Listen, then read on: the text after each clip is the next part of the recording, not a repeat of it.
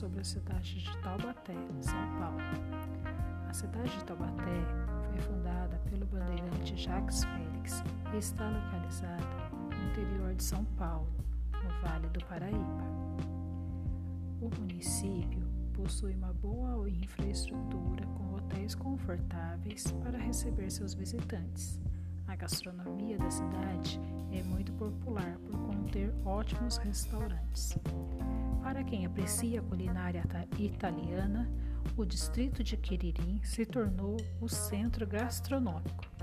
Seus pontos turísticos são muitos, o que faz a cidade ser bastante visitada.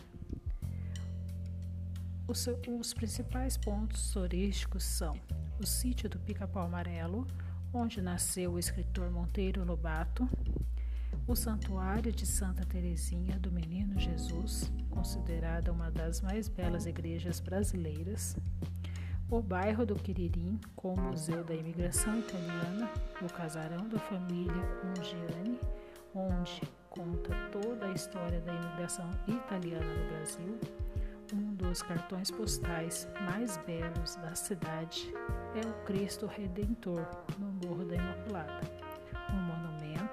que possui 21 metros de altura.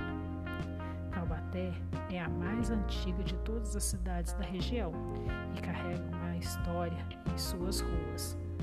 Os taubatianos fazem questão de preservar e cultivar os monumentos históricos, além de ter uma boa hospitalidade.